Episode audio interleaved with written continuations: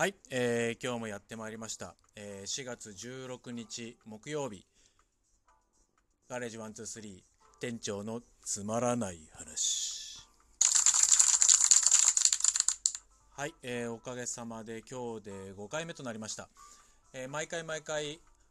ご質問、えーこういうことに答えてほしいっていうことをネタをたくさん頂戴いたしまして本当にありがとうございます。えー今日もいただきました、えーネタを中心に回答させていただきたいと思いますので、ぜひ約10分間お付き合いいただければと思います。えーまず、えーちーちゃんからいただきました。えーちーちゃん、うちの元バイトのちーちゃんではなく、えー別のちーちゃんです。ちーちゃん、ありがとうございます。えーなぜラジオ DJ になりたかったんですか？っていうような、えーご質問をいただいてます。えーなぜ？うーん、なぜなぜなぜ？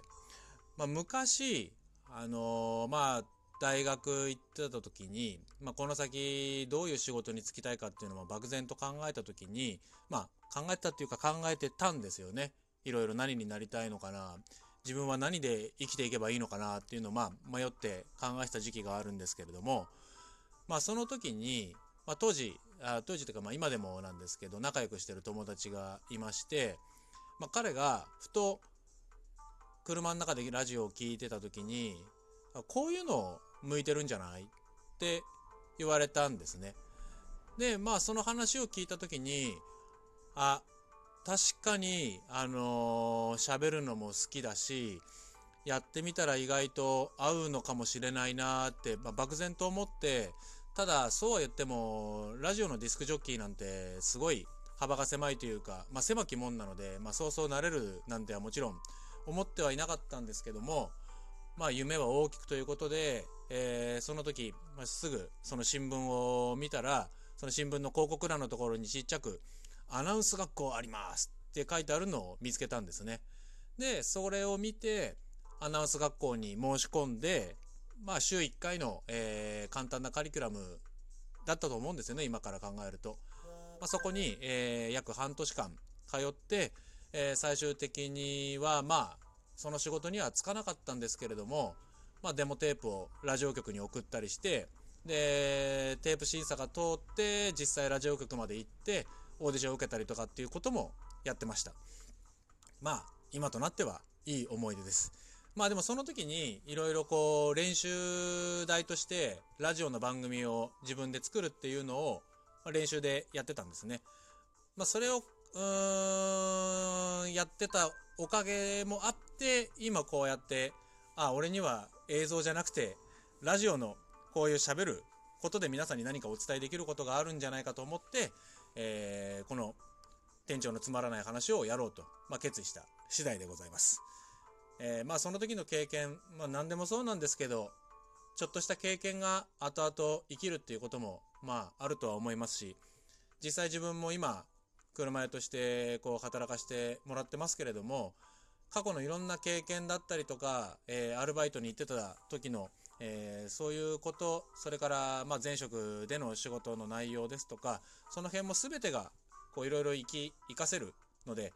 今やってることが全て無駄になるとは思ってなく、まあ今やってることを大事にしていけば、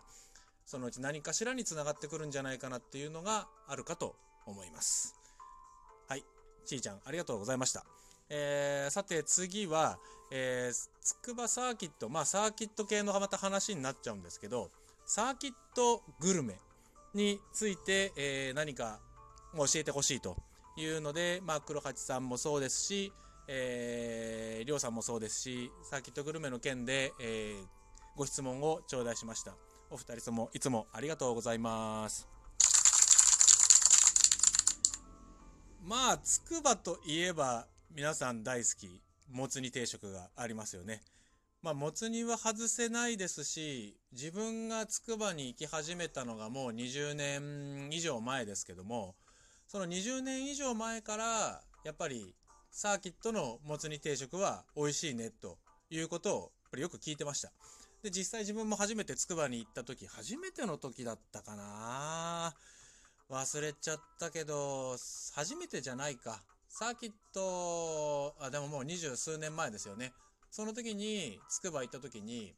ドラサロでもつ煮を食べて、あ、ここのもつ煮は美味しいなって言って、入る前からやっぱり好きだった。あ、入る前？入る前って言うとちょっとあれかな？語弊があるかな？えー、毎日のように行くようになる前から、えー、好きで、えー、よく食べてました。で、まあ、ドラサロのそのもつ煮がいつ生まれたかとか、そのいつ頃から人気商品なのかっていうのはちょっと何ともわからない部分ではあるんですけれども、これは知ってる人は多分結構つくばに長く出入りしている人かもしれないですけど、昔、えー、ドラサロのメニューに冬限定ちゃんぽんうどんっていうのがあったんですよ。それを知ってる方はいらっしゃるかなまあ、いるか、もちろんね、知ってる方もいらっしゃると思うんですけど、えー、そのちゃんぽんうどん、ちょっと、えー、辛いちゃんぽん風のスープのうどんです。まあ、そのままの通りです。で、卵が入っててっていう、そういうちょっとスタミナメニューだったんですね。あの、多少辛いので、その冬に食べると、すごく体も温まるし、えー、美味しかったんです。なので、ただ、いつ頃かな？もう、亡くなってから5年じゃ効かないか。もっと経つか。もう相当前に、えー、そのメニューはなくなってはしまったんですけど、あのー、昔あったちゃんぽんうどん、また復活してくれるといいなと思います。誰か冬行った時に、ちゃんぽんうどんくださいって試しに言ってみると、もしかしたら全処してもらえるかもしれないので、えー、ど、どなたかチャレンジ、勇気のある方は言ってみていただければと思います。あとは、えー、今はあるのかな？とんかつも結構美味しいんですよね。つくばのドラサロは。なので、とんかつがある時は、例えばカツカレーだったりとか、あととんかつ定食とか、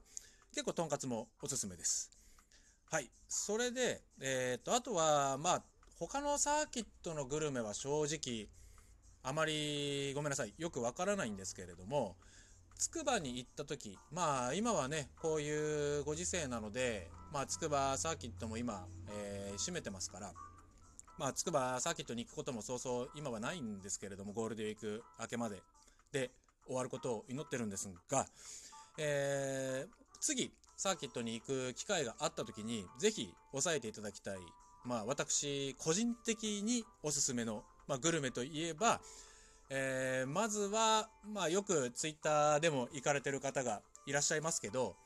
味平、味に平って書く味平っていう、えー、食堂があります。サーキットの、えー、っと、そうだな、あえー、バンドインターの方から来ると、バンドインター降りて、ファミリーマートのところを右に曲がってつくばサーキットの方に向かうと思うんですけど、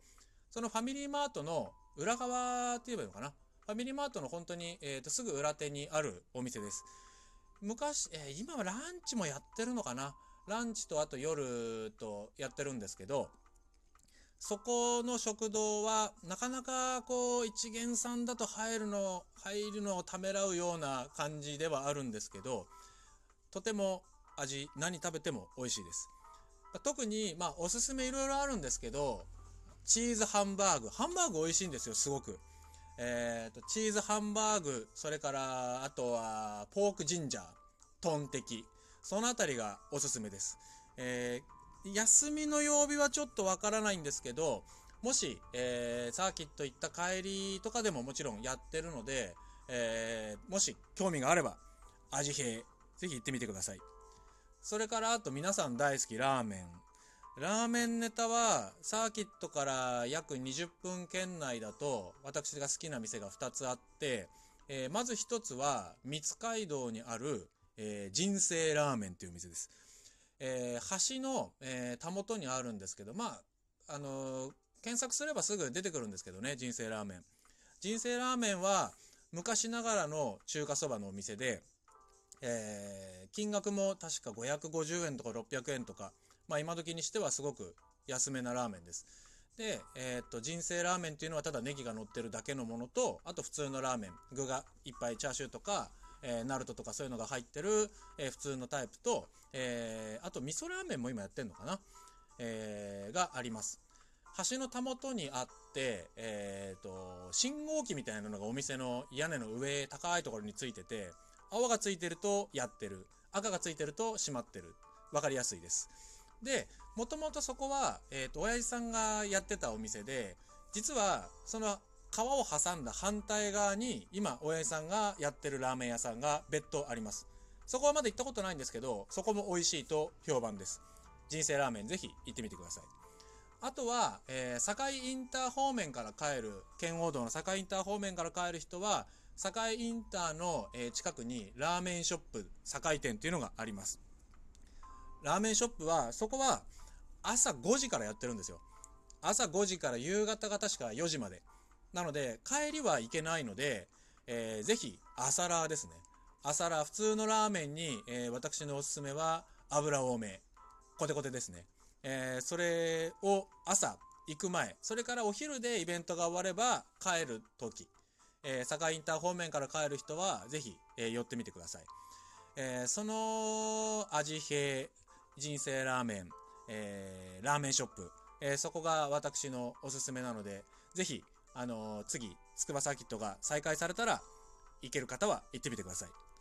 で、あとは、え、っと、全泊する方なんかは研究学園っていう駅があって、その周りにホテルがいっぱいあるんですけど、そこも結構おすすめなお店がいっぱいあります。